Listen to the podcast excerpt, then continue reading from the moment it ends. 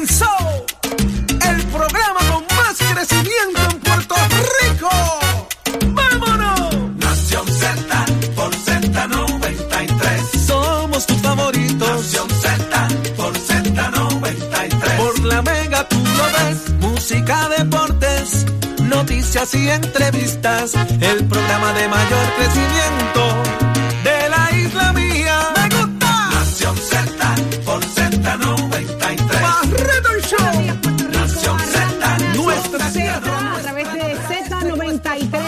Z93.7 en San Juan, 93.3 en Ponce y 97.5 en Mayagüez a través de la aplicación La Música.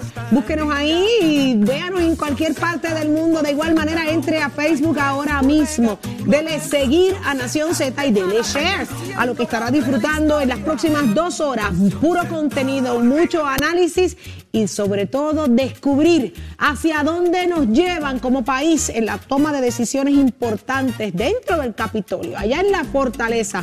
Todos los asuntos de gobierno es aquí, donde usted se entera junto a Jorge Suárez y Eddie López. Buenos días. Buenos días, Buenos días, Saudi. Buenos días, Eddie. Buenos días, Puerto Rico. Como siempre, un enorme privilegio poder contar con la sintonía de ustedes, que estemos conectados todos los días discutiendo lo que ocurre en y fuera de Puerto Rico. Y hay mucho de qué hablar hoy, así que usted quédese aquí conectadito en Nación Z. Y como siempre, le exhortamos a que visite nuestro podcast en la aplicación La Música. Busque esa aplicación ahora mismo, descárguela, téngala ahí en su celular a la mano para que en cualquier momento pueda disfrutar del contenido que tenemos aquí en Nación Z para ustedes. Buenos días, Eddie. Buenos días, compañeros. Buenos días al país que nos sintoniza, a los amigos que también utilizan todas nuestras redes interactivas para estar pendientes de lo que aquí discutimos. El mejor análisis, el que a ustedes les gusta. Una vez más, una nueva mañana, una nueva hora llena de información, de noticias, pero sobre todo de análisis hoy, jueves 2 de junio del año 2022. Prestos y dispuestos para llevarles a ustedes las informaciones. Conéctese y sea partícipe de nuestra conversación a través del Facebook Live de Nación Z. Y vamos a hablar de inmediato quiénes nos estarán acompañando en el día de hoy. Un día lleno, repleto de, de cosas importantes que van eh, a cambiar el futuro de Puerto Rico definitivamente. ¿Quiénes estarán con nosotros hoy, Jorge? Pues iba a estar con nosotros la Comisión Electoral del Partido Nuevo Progresista, Vanessa eh, Santo Domingo, porque también hay elecciones en Humacao. Recuerden que Rey Vargas, el alcalde, salió ante las acusaciones que se hicieran en el foro federal y hay una elección el próximo domingo 12. ¿Quiénes están en esa papeleta? Si está listo el Partido Progresista para ello, Eh, porque también hay elecciones en Agua Buena, pero vamos a hablar de eso con ella, entre otros temas. ¿Y quién más nos acompaña, Eddie? También va a estar con nosotros, vamos a poder dialogar con el representante José Enrique Quiquito Meléndez a los efectos de lo que el pedido de renuncia que él hace desde hace mucho tiempo del alcalde de Mayagüez y luego de que ayer se diera la vista de causa probable y se encontrara causa contra el alcalde imponiéndole una fianza de cerca de 100 mil dólares para propósitos de que continúe el proceso hasta el próximo 14 de junio, donde se verá la vista preliminar saudí.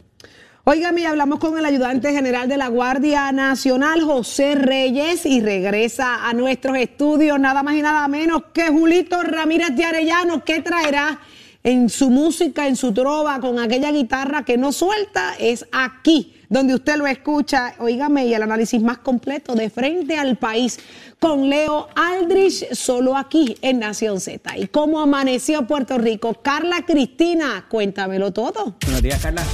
Buenos días, Jorge, Eddie, Saudi y todas las personas que nos ven y nos escuchan a través de Z93.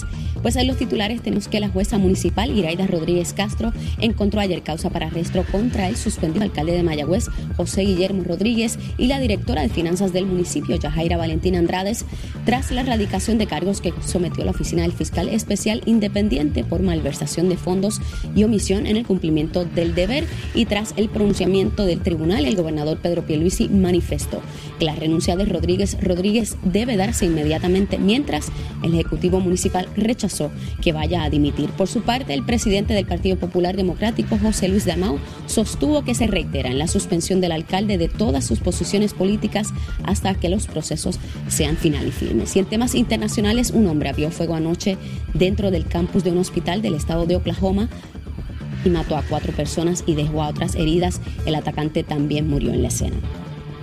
Mientras la buena noticia de esta hora es que según la guía de viajes Travel Lemon, la isla se posiciona favorablemente en los Estados Unidos, liderando con ocho lugares la lista de los 150 mejores destinos de los estados y los territorios. Según el director de la revista en línea, Puerto Rico es uno de los destinos más dinámicos de América del Norte, donde el viajero puede encontrar tanto aventura como relajación y cualquier otra cosa que desee.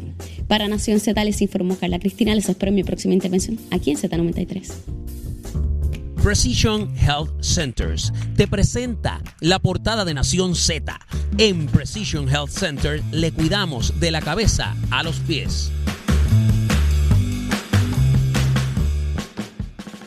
Hay histeria, señores, y no es para menos. Vamos al análisis de las portadas en el día de hoy, cuando trasciende que aquellos beneficiarios del PAN estarán regresando a, lo que recibían inicialmente, previo a pandemia, señores, lo que significa una reducción económica muy grande en, ese chequecito que llega cada dos veces, dos veces al mes, es que llega prácticamente. Eh, así que vamos a hablar de qué, de qué impacto, cuál es el impacto que esto implica en cada uno de estos hogares. Jorge, ¿qué hay detrás de todo esto? Se acabó la pandemia, eh, digo, no es que se acabó, ¿verdad? Seguimos teniendo COVID, pero me refiero a que las ayudas relacionadas al tema de la pandemia, eh, al tema relacionado a terremotos, al tema relacionado a todo lo que ocurrió acá en Puerto Rico, pero específicamente estas ayudas al PAN, que era un aumento, en algunos casos llegaba hasta ser hasta 250, 300 dólares más de lo que recibían, pues tenía un, límite, señores, y, se acabó. Llegó ya a ese tope donde no va a haber eh, más dinero esos fines de lo que está ocurriendo, pudiese esto significar más de 900 millones de dólares que se dejen de recibir. Óigame, Saudí, son chavos que van a la vena de la economía del país también, así que mirarlo de esa manera, ¿verdad? Pero hay que hacer ajustes, señores. Ese aumentito que usted recibió en un momento dado por el tema de la pandemia para que tenga ayuda, porque usted pues no salía eh, a trabajar, había que gastar más por estar en la casa, los que se beneficiaban de esto, pues obviamente va a haber un recorte eh, a esos fines y, no es, y, y vamos a aclarar el punto, no es que es un recorte, es que lo van a devolver a su estado original. Lo que fue un incentivo de alguna manera pues ya esos chavitos se acabaron y los van a devolver a su estado original. Y eso obviamente pues tiene un impacto en cientos de familias puertorriqueñas eh, que reciben este beneficio y que en gran medida dependen de este beneficio para poder subsistir. Eddie López. Mira, eh, esto es un poco el cuento del lobo, el lobo viene, el lobo viene, y ya se venía eh, trabajando con esto a través de una, un esfuerzo federal para convertir lo que se llama del PAN SNAP es un tipo de fórmula donde se trae eh, una aportación que se hace para el programa que tendríamos casi paridad en ese tipo de fondos y no es que nos están regalando nada, sino que eh, tenemos derecho a ello eh, y representa este, esta merma que va a ser efectiva al primero de julio. O sea, esto es lo que nos queda es el dinero de, de junio y ya y se acabó.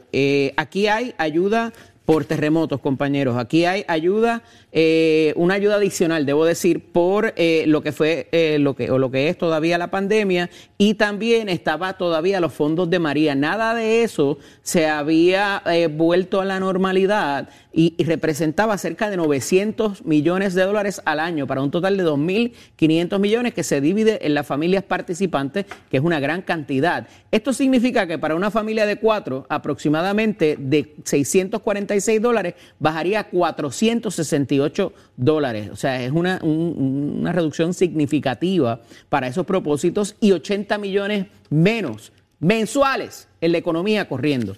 ¿Por qué esto es, se hace aún más importante o se agrava más el asunto? Por la inflación que estamos viviendo. A pesar de que usted no puede usar la tarjeta de la familia para echarle gasolina al carro o hacer otro tipo de compras, la cuestión de la compra de alimentos, que hemos visto cómo se ha disparado por muchas incidencias, por lo que tiene que ver con el combustible, el acarreo de los alimentos, la disponibilidad de estos también, todo esto va a hacer, ¿verdad? Se va a sumar a toda la fórmula eh, que tiene que ver con el precio de los alimentos y al final del día parecería que no se va a poder actuar con la celeridad necesaria para poder traer ese programa o ese complemento federal del cambio a nivel de la fórmula en Washington para propósito de lo que le corresponde a cada familia para poder atajar esta reducción a la cual nos hemos acostumbrado ya desde el 2017 que pasó María. Entonces, eh, todo subiendo y esta reducción va a ser una receta muy, muy difícil para muchos puertorriqueños.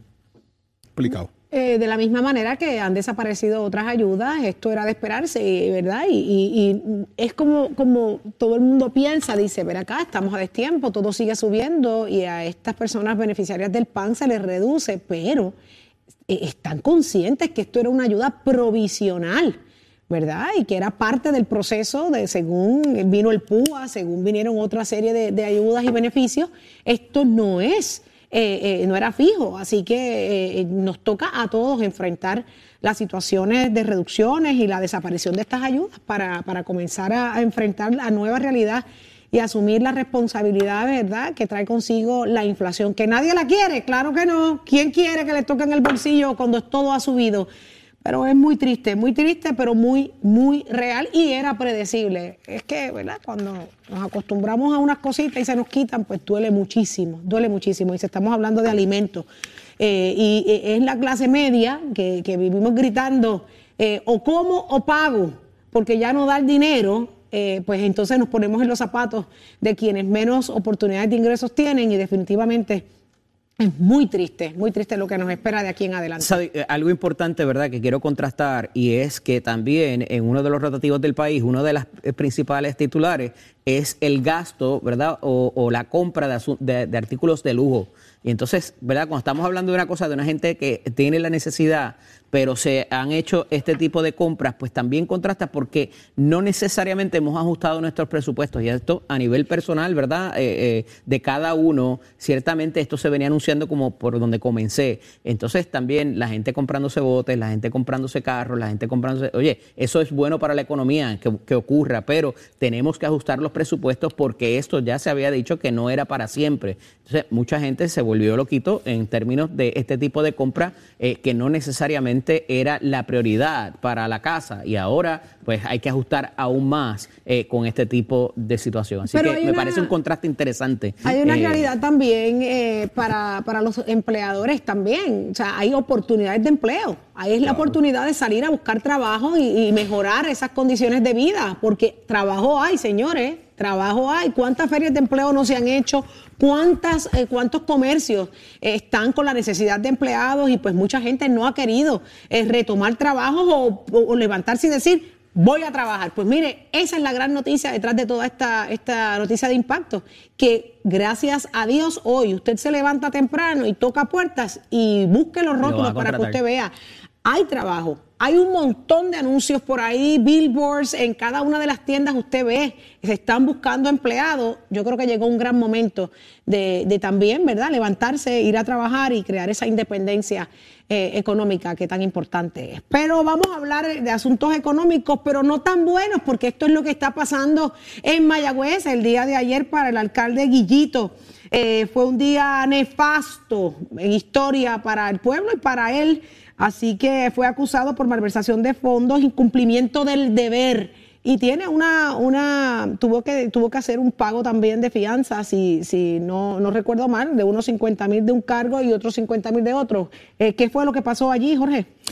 Malversación de fondos públicos y negligencia en cumplimiento del deber, como bien menciona Saudi, son los dos cargos que se le están imputando y que se encuentra causa a estos fines del alcalde de Mayagüez, que tiene ahora una vista preliminar el 14 de junio está libre bajo fianza adscrito a la Oficina de Servicios de Antelación al Juicio, ya que cualificaba para ese beneficio y así se acogió el señor alcalde José Guillermo Guillito Rodríguez y Rodríguez, igual eh, que la directora de finanzas del municipio, que también está imputada en este caso. Aquí hay varios temas que, que, me resultan sumamente interesantes, ¿verdad? Y va atado a que el gobernador inmediatamente pide la renuncia de Guillito de la posición. José Luis Dalmau como presidente del Partido Popular dice que queda que el espacio de que culmine el proceso ya lo removió de todas las posiciones políticas, que es lo que puede hacer José Luis Dalmau. José Luis Dalmau no puede hacer más nada, porque él no determina, como presidente del Partido Popular, sacar a Guillito de la alcaldía. El gobernador solicita la reunión a esos fines, para, digo, solicita la renuncia a esos fines para que el alcalde actúe. Ahora, hay un planteamiento que es bien importante. Cuando usted determina que una persona renuncia a la alcaldía es porque le está quitando todos sus beneficios a los fines de que no, no devengue salario. Guillito no cobra desde el 2016 salario del municipio porque él está acogido a retiro. Y ya como alcalde suspendido, por la oficina del panel de fiscal especial independiente, tampoco tiene beneficios de automóviles, tarjetas, eh, acceso al municipio, uso de equipo público, así que prácticamente él está sin funciones a esos fines. ¿Qué falta? Pues realmente entregue la alcaldía. En, ese sentido, el Partido Popular ha comenzado, a manos del secretario de, esa colectividad, Ramón Luis Cruz Burgos, un proceso de reorganización, porque ya Guillito no es el presidente del Partido Popular en Mayagüez tampoco. Así que hay que ver cuál es el plan A y cuál es el plan B del Partido Popular si surge una eventual renuncia de Guillito que yo creo que lo va a hacer porque él no va a correr a la reelección. Yo creo que políticamente eh, está totalmente descartado. Eh, el alcalde de Mayagüez actualmente José Guillermo Rodríguez, por lo tanto, debe en este caso soltar ya completamente el tema de la alcaldía y que ocupe ese espacio una persona que se pueda posicionar desde ahora asumir el control de la alcaldía y prepararse por una carrera. Y traigo esto en el tema político-gubernamental. Ahora, en el proceso judicial, pues ahora corresponde al alcalde demostrar eh, que no tiene vínculo, en este caso, él estableció que él no cogió dinero, que no hay dinero en su bolsillo, que no hay quid pro quo en este, en este aspecto, pero sí se establece un proceso de negligencia que puede ser de alguna manera, eh, está establecido en el Código Penal, ¿verdad? Es delito de, igual forma, Eddie. Mira, eh, yo tuve oportunidad de ver la vista ayer en su totalidad y fue una vista extensa si se suma de que esto comenzaba a las 9 de la mañana. De los recesos, de los recesos. Y se tomó un receso hasta las 3 y media de la tarde porque había muchos documentos para que la juez eh, observara y pudiera tomar su decisión. Eh, se presentó por documentos la acusación como se esperaba y lo habíamos dicho aquí y para esos propósitos se trae el asunto del 2.62 y el 2.64 de la ley de ética que tiene que ver más con cuánta supervisión debió haber ejercido el Ejecutivo Municipal. En su alocución, el abogado de defensa Harry Padilla trae un punto muy interesante y que me parece que va a ser óbice de eh, sopesarlo tanto en la vista preliminar como si esto llega a juicio. Y es el asunto de que esto pasó varios filtros federales y locales que tienen que ver con la, cómo se fue dando la transacción y la autorización de fondos para inversión. Y a esos efectos, el timo, si ocurrió un alegado timo, esto nadie lo levantó, incluyendo la oficina del Contralor y incluyendo varias instituciones federales que tenían que ver con el asunto de las inversiones y que por el contrario dijeron, dale paso a eso, o sea, todo se ve bien, además de que hubo una contratación de unos alegados expertos, vamos, que fueron los que se declararon culpables a nivel federal, y a eso le sumamos también el que haya una expresión del gobierno federal de que el alcalde no, no fue eh, tarjeta de esta acusación porque todo esto ocurrió a sus espaldas. Y entonces, ¿cuánta supervisión debe haber ejercido cuando no se levantaron banderas en tres foros distintos o tres entidades distintas antes de llegar al alcalde? Esto eleva la vara bastante para un alcalde en cuanto tiene que estar eh, eh, ¿verdad? pendiente a las finanzas del municipio y cuánto se le va a exigir de responsabilidad en cosas que no están inclusive bajo su control o que haya contratado gente para esto. Vamos. También está el asunto de que el dinero originalmente que se, se llevó para la inversión iba a ser para el centro de trauma. Y esa desviación de dinero me parece que va a ser lo que confronta al alcalde de manera más fuerte. No obstante, y analizando los dos cargos por lo que le encuentran causa, no tienen que ver ninguno con esa desviación de fondos. El gobierno federal tampoco le radica por eso. Así que al final del día va a ser cuánto debió haber sabido el alcalde por eh, por lo que se estaba haciendo con ese dinero, ya una vez se tomó la decisión de invertirlo a través de la corporación municipal. Como muy bien trae Jorge, el asunto político es distinto, pero me parece que hay que ejercer, ejercer un grado de cuidado porque este no es el caso de los otros alcaldes, este no es el caso de otras figuras de la legislatura.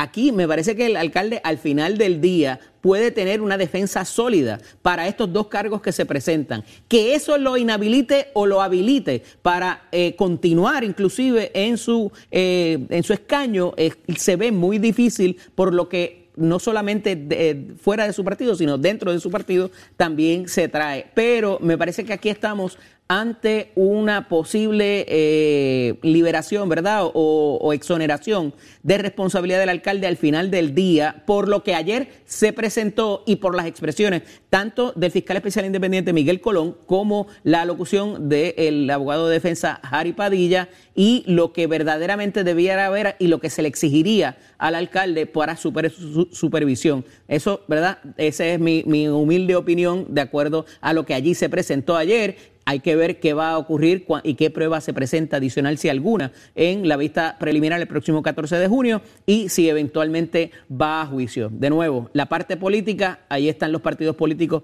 para que exijan responsabilidad de acuerdo a lo que entienden, pero cuidado porque se pondría una vara para lo que pase y se sentaría un precedente para lo que pase de aquí en adelante, Saudi. Pero de igual manera, Eddie, eh, el que a ti te acusen en el foro federal o en el foro estatal es una acusación como quiera a esos fines. O sea, la diferencia de que sea federal o sea estatal eh, cambia la vara. Hago la pregunta porque aquí acusan a una persona y le radican cargos a una persona en el foro federal y rápidamente se le pide la renuncia y lo tiramos a la hoguera. Se le radica una, una en el foro estatal y entonces le damos espacio. Ahí es donde yo digo, oígame, es una acusación independientemente. Si va a ser la misma vara, vamos al pues tiene que ser la misma vara para todo el mundo. Vamos al récord. Porque una cosa es que yo negocié y otra cosa es que me acusen vamos al récord del FAVE, no ha tenido el mejor track record en este tipo de situación. Y eso hay que decirlo, ¿verdad? A pesar de que han sido bastante responsables en lo que presentan. Pero lo que traigo en el asunto de, la, de, lo, federal versus lo estatal es la exoneración que parece hacerse a priori por parte de los federales, donde dicen, mira, nosotros investigamos esto bien y el alcalde estaba fuera de señalamientos a diferencia de eh, las personas que contrató. Entonces, eh, el tener esa expresión como pasó en otras instancias en el pasado de, legisladores, eh, donde desde el saque las autoridades federales se expresaron de que no había responsabilidad, me parece aquí va a tomar un elemento bastante importante en la determinación de los futuros jueces o si en el caso de que fuera jurado. O sea que no, debemos entonces hacer investigación estatal del PAC de Pedro Pierluisi, porque ya los federales dijeron que ahí no pasó nada. Eso decía ayer el, ex gobernador pues- Alejandro García Padilla. Si fuera la misma vara por haber exonerado al gobernador, pues no, de justicia no debería investigar. Eh, sin, embargo, fue el gobernador el primero en pedir la renuncia de Guillito allá en Mayagüez y, hay que, hay que El gobernador Pierluisi. Sí, el gobernador Pierluisi. El único. Por eso, porque estamos hablando del exgobernador Alejandro ah, García no, no, Padilla. Pero es que el gobernador es uno. eh, y es Pierluisi. Señores, óigame, y no es eso. Se le reconoce como gobernador a los pasados también. Sí, pero gobernador es uno, por eso se le llama no, gobernador. son todos los que han sido gobernadores pero es uno solo, Eddie. No sé, en funciones, en funciones, en funciones está eh, Pedro es uno, es el gobernador. Por cortesía se le llama gobernador a los demás y se le debería llamar exgobernadores para darle nombre y título al, al, único que se supone que sea. Pero, señores, no solo eso, a Guillito no solamente, también le fueron erradicados los mismos cargos a su directora de finanzas y ella es Yajaira Valentín Andrade, tan responsable uno como el otro de rendirle cuentas a la justicia. Así que estaremos bien pendientes. Definitivamente esto apenas comienza y ya hay vista pautada para el 14, de junio a las 8 y 30 de la mañana. Pero ¿qué está pasando en el mundo del deporte? Más adelante venimos con más análisis porque hay otras cosas que se supone se discutan y lleguemos al fondo de ellas. Pero Tato Hernández está listo. Buenos días, Tato. Buen día. Muy buenos días, muy buenos días, Titi. Muy buenos días para todos allá en el estudio. Ya mejorando, ya mejorando, ya la voz no me parezco a Hancho Ya la tienes, ya la tienes. Ahora me parezco a Harold Redford. Ay, a rayo. Usted sabe. Mira, es de la época soy mía. Eso es así. Hay un video por ahí que, va a ser historia. Cuéntanos. Sí, tengo, tengo unos cuantos videos de lo que son las historias de lo que ha pasado en el deporte. El primero que le quiero presentar, hay que estar atento a este muchacho, se llama Hansel Emanuel, un joven dominicano que le falta una extremidad, un brazo cuando pequeño tuvo un accidente, pero se está destacando en el baloncesto de una forma increíble. Mírenlo ahí con un solo brazo, el donqueo que logra efectuar. En su tercer año de colegio ya está siendo uno de los nominados para estar en las clasificaciones y en los drafts para la NBA. Sería el primer jugador que le falta una extremidad, creo, en la NBA, porque si en béisbol pues estaba Jim que era lanzador. Pero creo que este muchachito, el driveo que tiene, el salto que tiene es sobre anormal en comparación a otros jugadores que tienen todas sus, todas sus partes. Así que el querer es poder, Dios lo bendiga y Dios quiere dar la oportunidad y ser el primer jugador del NBA. Así, mientras tanto, también hablando del béisbol, tenemos estas imágenes inéditas que conseguimos del swing que tenía el Baby Ruth Baby Ruth, jugador de los Yankees de Nueva York. Miren ese swing. A la verdad que ese caballero, mira, gordito así como yo, pero tenía un swing que era una cosa extraordinaria. Yo le presento estos videos pues para usted sabe variar todo lo que es el deporte y para que la gente pues, que esté pendiente a esto y que no tiene acceso mucho a las redes sociales, que hoy bien limitado para todo el mundo, pero para que así vean y trabajen lo que está pasando. Y como en todo esto siempre hay un loco, miren este lo que hizo en un scooter. A la verdad que lo tuvo que practicar grandemente porque miren, se bombió por esa rampa cayó allá arriba, viró para atrás en ese scooter y se bombió otra vez y cayó para el otro lado. Miren eso, la verdad que el tipo tiene que tener un corazón más grande que este planeta y así lo logró. De apellido McGregor, gran entusiasta de los deportes extremos, así que próximamente lo veremos en las Olimpiadas. Usted se entera aquí en Nación Z, donde nace noticia deportiva. Este segmento, Give It On My Friend. Noticias, controversias y análisis. Porque la fiscalización y el análisis de lo que ocurre en y fuera de Puerto Rico comienza aquí, en Nación Z. Nación Z por, por Z93.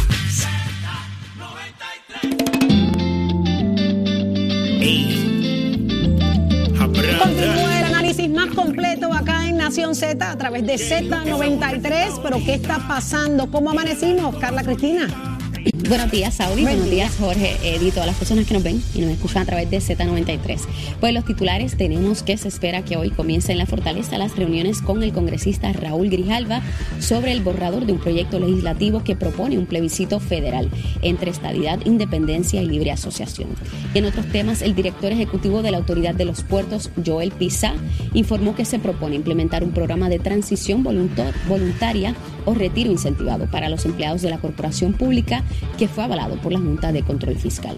Y por otro lado, organizaciones que agrupan a la comunidad veterana en el país se unieron ayer en contra de las acciones que buscan detener la construcción de una clínica de servicios psicosociales que podría beneficiar a unos 23 mil militares jubilados.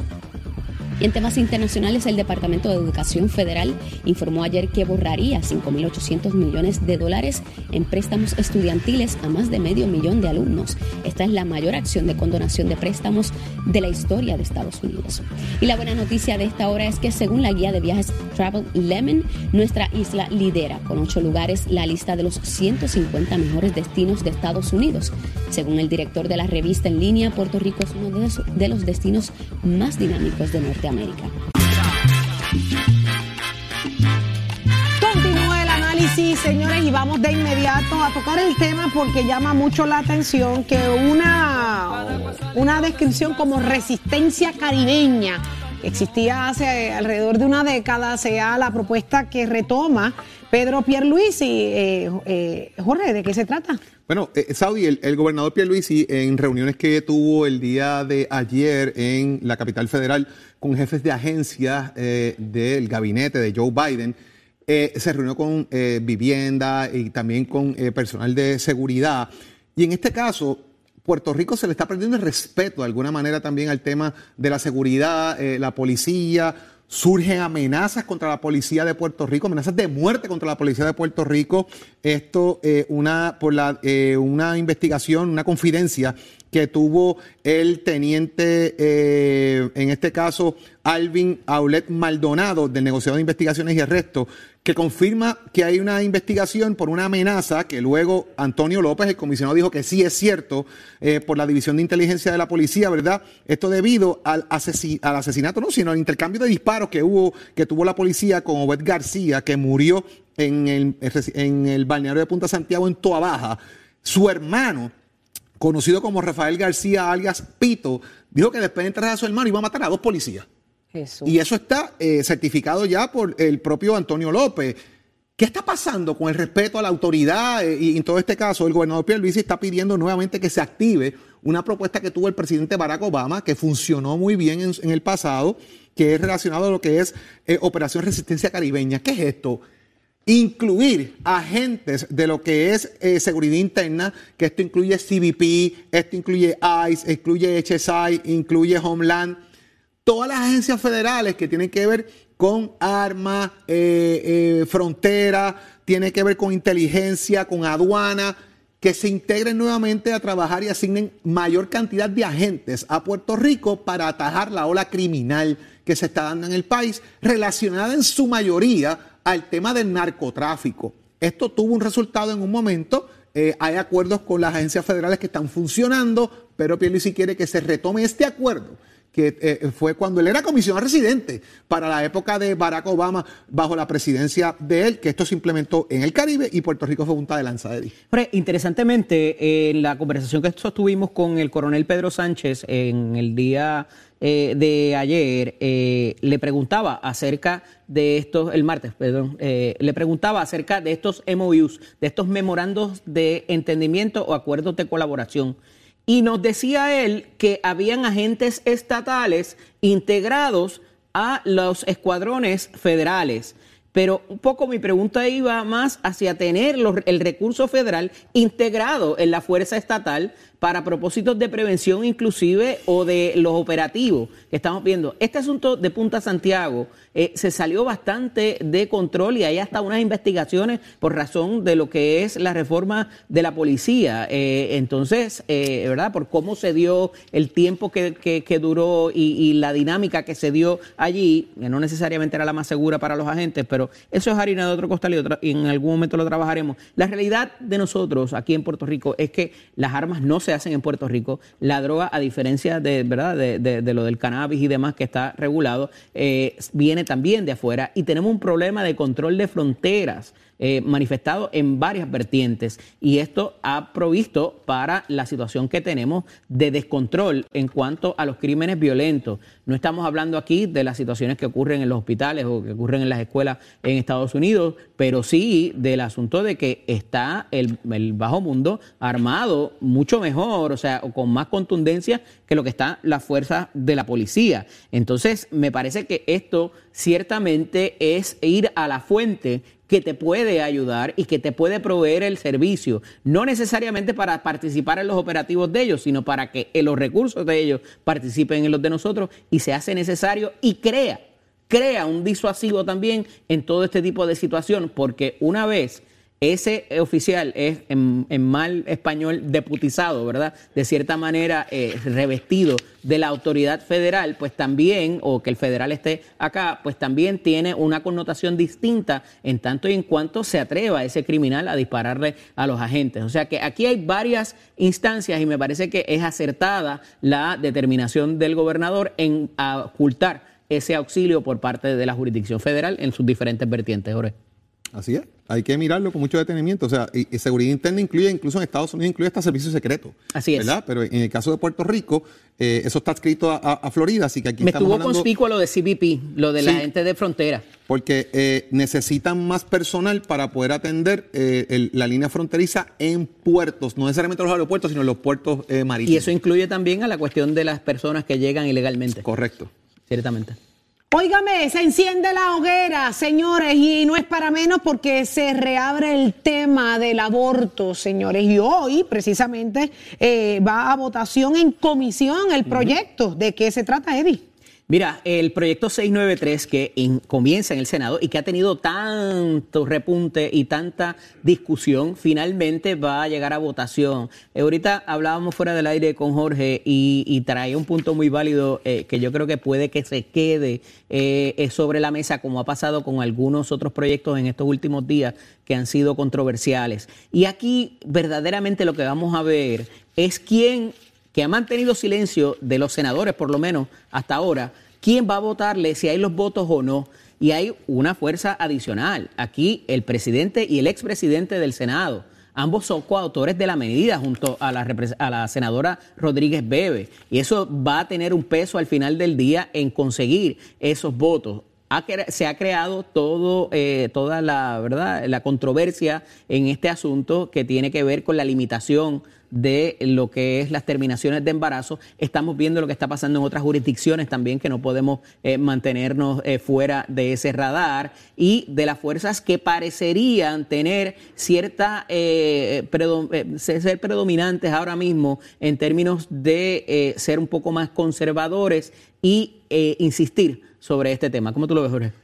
La Comisión de Vida y Familia lo va a atender hoy a las 10 de la mañana. Lo lleva a votación en la comisión. Ese informe positivo de esta De ahí, esos votos yo auguro que los tiene en comisión. Yo, yo no debo tener duda de que en comisión esos votos están, porque ya los tuvo una vez y, lo que hicieron fue regresarlo nuevamente para abrir las listas públicas. Si ustedes, si ustedes no recuerdan bien, ¿verdad? Pero eso fue lo que pasó. Para explicar el proceso, cómo sale de comisión. aquí esto estaba, el proceso original, se radicó la medida, se llevó una, una vista ejecutiva, se dieron los votos. Una vez los votos los obtuvo, se supone que lo llevaran a calendario, pero hubo una oposición de que no se dieron vistas públicas para atender esto. Se devuelve a comisión la medida, se abre a vistas públicas, se dio el proceso que ustedes muy bien eh, ya conocen, de los que han estado a favor, han estado en contra de lo que es la terminación del embarazo en las 22 semanas. A estos fines, ahora nuevamente la comisión va a votar en los miembros de, de la comisión si están a favor o no de que la medida vaya entonces a discusión al FLOAR. Hago salvedad. Muchas veces usted puede votarle en comisión a favor y en el FLOAR en, contra. ¿Por qué? Porque lo que usted está haciendo en la comisión es decir, ¿sabes qué? Yo estoy de acuerdo de que esta medida, de que este proyecto se discuta. Así que vamos a llevarlo al Pleno para abrirlo a debate. Eso ha pasado ya en muchas ocasiones. No sería la primera vez. Puede que en comisión tenga los votos. De hecho, yo auguro que los tiene en comisión. ¿Cómo va a funcionar en el floor? Pues yo creo que de aquí al tiempo que tenemos, esa medida se va a quedar sobre la mesa de cara a que se puede evaluar quizás la próxima eh, sesión ordinaria que empieza la tercera semana de agosto. Pero el tiempo está corriendo, hay mucha medida importante ahora mismo en el radar de, de, los legisladores, así que yo creo que esta medida se va a aprobar hoy en comisión y va a llegar entonces a que asuntos internos tenga que mirarla y ponerla y colocarla en calendario dentro de los próximos 23 días. Pero yo auguro que tienen los votos. Puede tenerlo. Para, para que pase. Eh, eh, está bien interesante ver quiénes son estos legisladores que están fuera del radar, ¿verdad? Y que públicamente no, no, logran notoriedad o no buscan notoriedad y, de, debajo de, esa, de esa oscuridad con la que viven y hacen sus trabajos son los que realmente y voy más van a decidir el voto. La medida tiene los votos en Cámara y en Senado, en los dos cuerpos para pasar y aprobarse. Wow. Pues vamos a ver qué pasa. Hoy es un día muy importante relacionado a uno de los temas más densos en los pasados meses, que oye, tomó un tomó una siesta el asunto, pero, hoy se de que hoy baja, de que hoy baja votación, en la comisión, mm. seguro. de que tenga los, de que baje ya en el floor, pues quedan 23, 23 días que eso puede pasar. pase. En cualquier momento de estos próximos días vamos a ver resultados, la votación así de la legislatura. Pero óigame, ustedes eh, prestemos todos atención, vamos a tener de inmediato con nosotros Alejandro Santiago Calderón, y él es el vicepresidente del Colegio de Trabajadores Sociales de Puerto Rico, hablando de un tema muy importante y es la Carta de Derechos de la Comunidad LGBTIQ. Así que muy buenos días, Alejandro. Buenos días. Muy buenos días toda y todo es mi nombre, que como bien mencioné, Alejandro Santiago, y vamos a estar hablando de la Carta de Derechos de las Personas LGBT, el proyecto 485. Así mismo es, cuando hablamos primero, ¿verdad? Tratamos de, de memorizarnos las siglas LGBTIQ, correcto, ¿lo dije bien? Correcto, y no hay problema incluso si en algún momento elimina una o añade otra, porque parte del colectivo es ¿verdad? trabajar con la identidad y siempre da la oportunidad a descubrirlo, incluso mirar otras sin embargo, sin embargo, tengo que ser muy honesta, Alejandro. Mucha gente que trata de, establecer tema o, montar conversación sobre el asunto, se le hace muy complicado las siglas. Qué bueno es que aclaras, que no pasa nada si omitimos alguna u otra, porque sigue añadiéndosele, ¿verdad?, eh, a, estas siglas. Pero vamos a hablar de la Carta de Derechos, comenzando por el reconocimiento, ¿verdad?, que tiene eh, en el mundo entero. ¿Qué está pasando en los últimos tiempos con, con relación a la Carta de Derechos a la comunidad? Pues mira, Puerto Rico pasa a ser eh, uno de los primeros países pioneros en establecer lo que sería la Carta de Derechos de las Personas LGBT, también podemos decirle personas sexodiversas, eh, si no, ¿verdad? Si es un poco complicado la pronunciación de todas las letras. Y lo que busca esta carta es garantizar igualdad de oportunidades para las personas sexodiversas en, materia, en, en materia de búsqueda de empleo, vivienda, acceso a la salud y a la educación.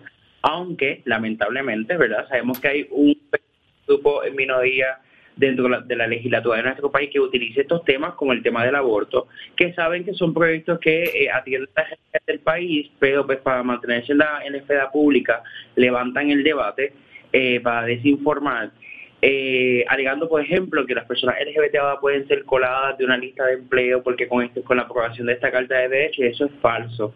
Lo que busca esta carta precisamente es que si, por ejemplo, uno tiene un hijo una LGBT que pueda ir en libertad a la escuela, porque los estudios señalan que en Puerto Rico, aún en este, en este tiempo, eh, los niños y niñas que son sexo diversa o que pueden percibirse como tal sufren por bullying simplemente por una expresión de género diversa. Eh, o que incluso sean excluidos cuando son adultos a buscar eh, oportunidades de empleo o peor, o peor aún, que nuestros adultos mayores, entiéndase, viejos y viejas LGBT no tengan que condicionar su orientación sexual para buscar servicios en los centros de adultos mayores de cuidado, que son servicios básicos para cualquier persona. Eh, acá hablaba con él y nos estábamos hablando, preguntando cómo surge la carta, quién es quien, quien la, radica, ¿Cómo, surge la iniciativa, que es muy importante el que esto ocurra, pero ¿cómo se da? La iniciativa surge como parte de los compromisos que tiene la IPLEX, según ella ha expresado la senadora Ana Irma Rivera Lacen, quien es una de las eh, pioneras en marcar la historia por la defensa de los derechos humanos en Puerto Rico y quien se convierte como la primera eh, senadora abiertamente lesbiana en tener un cargo electivo en nuestro país y siempre ella ha mencionado tener compromiso con el colectivo LGBT y hace un año presenta este proyecto, incluso el Colegio de Profesionales del Trabajo Social fue parte de los de las pistas públicas. Sin embargo, siempre para esta fecha que celebramos el mes de orgullo LGBT, eh, pues se utiliza el tema también para atacar y un poco más vulnerabilizar las vidas de las personas LGBT en ese sentido. Y de ahí nace esa iniciativa de, de, la por petición verdad de la señora Rivera Lacen y como compromiso para el colectivo LGBT y ya esto es un proyecto que lleva un año que ha sido debatido que ha sido presentado en vistas públicas pero que aún se percibe un poco verdad que eh, los votos no están por la desinformación que existe eh, eh, por interpretaciones al proyecto. Bueno, pues muchísimas gracias Alejandro por toda la información, mantenernos al tanto, qué bueno, reciba a la comunidad LGBTIQ un abrazo bien grande de mi parte y mucha solidaridad en este mes y todos los días, no solamente en el mes de junio, así que siéntanse todos muy queridos y muy apoyados y respetados en una sociedad a veces difícil, a veces cruel, pero con los derechos, mire, no se juega. Así que gracias por estar con nosotros, Alejandro. El mayor de los éxitos en esa encomienda. Hasta la próxima. Levantando al país, esa es la propuesta que todos los días cada uno de nosotros los puertorriqueños nos imponemos, ¿verdad? Para, para echar para adelante nuestra isla hermosa. Y ya está con nosotros una persona que lo ha decidido hacer de una manera muy particular y, una de esas que llenan el corazón. Está con nosotros Amalfi Blanco, buenos días. Buenos días, buenos días. Gracias por la invitación. Gracias por estar con nosotros. Cuéntenos, ¿qué es eso de que seguro estarás? Pues Seguro Estarás es una canción que, fue, me fue inspirada en el año 2020 durante la pandemia. Está basado en uno de los salmos más poderosos de la Biblia, el Salmo de la Protección Divina, donde explica que cuando un humano, un, un hombre o una mujer decide hacer de Dios su lugar de refugio y habitación, hay promesa de que va a haber una protección sobrenatural. Y específicamente en mi casa, en mi familia, con mis hijos, decidimos en, medio de tanta incertidumbre y de tanto caos eh, y de tanto temor, escondernos en esa presencia de Dios y esperar que esa protección nos alcanzara y nos arropara. Y entiendo que en este tiempo que cada día el, crimen, la maldad, la oscuridad, y tanta confusión en el hombre, en, la humanidad, eh, está creciendo, eh, pienso que más que nunca es imperativo que busquemos de Dios y que escojamos eh, hacerlo a Él ese lugar de refugio y de fortaleza. Malvi, Salmo 91, estás haciendo referencia directamente. Buscar de alguna manera protección en situaciones difíciles. Eh, bajo el manto de Dios es básicamente lo que recoge esta canción. Exactamente. Así dice que cuando uno decide habitar bajo la sombra del Altísimo, dice que vamos a vivir bajo su sombra, bajo su protección, su cobertura.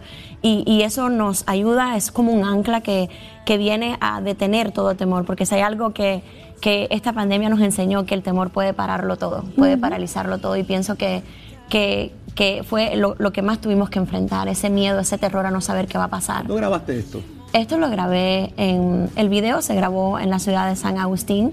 Escogimos esa fortaleza como representativo de, lo que Dios es para nosotros cuando buscamos en Él ese refugio. San Agustín, allí en el, morrito que hay cerca de, San Agustín, allí en el, en el noreste de la Florida. Así es. Eh, que mucho, de hecho, muchos puertorriqueños en esa área, eh, by the way, lo frecuentan mucho. Allí está la escuelita más vieja de los Estados Unidos. Es la ciudad más antigua, Sí. fue, fue colonizada por los españoles. Y la idea era pues tener el, el castillo, no la fortaleza. Y si ven es como historias de padres leyéndole a los niños, porque la Biblia nos manda a ser como niños, que confiemos en Dios, con esa confianza que tienen los niños, esa inocencia, esa pureza. Y, y pienso que es un mensaje muy eh, necesario para este tiempo que estamos viviendo. Amalfi, hablas de que ese fue el refugio que tú y tu familia decidieron entrar en medio del proceso, ¿verdad? Difícil del COVID y otras cosas, ¿verdad? De oscuridad. Y, y me, me obliga a, a reconocer que ese es el mismo refugio al que todos tenemos derecho. Es simplemente es. tomar la decisión. Así es. Y de la misma forma que tú lo hiciste junto a tu familia, buscando esa protección, todos tenemos acceso. Es Todos. cuestión de, de- de- de reconocer la fuerza que Dios tiene sobre nosotros y, y darse cuenta que nos protege a todos, que Él está ahí para nosotros Así es. y que esa puerta está abierta. Así es es. cuestión de, de atreverse a, ¿verdad? a reconocer y entrar. Sí, de hecho la Biblia dice que el reino de los cielos se acercó. El- Dios nunca se va a imponer, porque si hay algo que Dios respeta del hombre es, lo, es la libertad, de la libertad que todos tenemos para escoger. Correcto. Pero el reino de, de los cielos se acerca, su presencia se acerca, nosotros decidimos entrar, decidimos abrir la puerta, decidimos escogerlo, decidimos simplemente entregarle el control a Él, porque donde no le entregamos el control, ahí nosotros seguimos en control y ahí es cuando vienen todas esas preocupaciones porque de pronto se nos va el control. Y, y qué maravilloso tener esa seguridad y, y ese salmo para recordarnos en cualquier situación de la vida, no solamente en las cosas malas, porque eh, pienso que Dios está accesible para todo momento acuerdo, y es un regalo poderlo tener y poder tener ese acceso, como dices, eh, directo al cielo a través de Jesús. Seguro estarás. ¿Dónde se encuentra? ¿Dónde podemos ¿Dónde encontrar podemos? a Mike? ¿Dónde la gente puede accederlo? Está en todas las, eh, las plataformas digitales. Eh, Me pueden seguir en mi canal de Facebook, Instagram y YouTube, Amalfi Blanco Oficial. Y, y la canción está disponible en todas las plataformas digitales. Así que a buscarla. Hoy es un buen día para comenzar a nutrirnos de, de buena, de buena letra, de buena música, de la palabra de Dios. Y como bien dice Amalfi, eh, y, y reitero y secundo, ¿no? Eh, no hay que esperar los momentos malos Así es. para, para buscar la, la fuerza de Dios, y lo digo por muchísimas experiencias, y ustedes saben. Así que eh, seguro estarás. Ahí, ahí- ahí está la forma, lo que hay es que atreverse a buscarla y, y rendirse ahí y disfrutar de las cosas maravillosas que Papá Dios tiene para nosotros, ¿verdad? Y que son sí? maravillosas. Así es. Son así maravillosas. es. Amalfi Blanco, búsquela ahora mismo en redes sociales. Seguro estarás. Muchísimas gracias, por estar con nosotros Gracias. y traernos Un buena privilegio. palabra. Gracias. Gracias, Mil. Usted no se mueva de ahí, acá en Nación Z, a través de Z93. Llega la comisionada electoral del PNP, Vanessa Santo Domingo, y más adelante analizamos varios temas con el licenciado Leo Aldrich de Frente al País. Vamos a una pausa, llévatelo a Chero, regresamos rápido.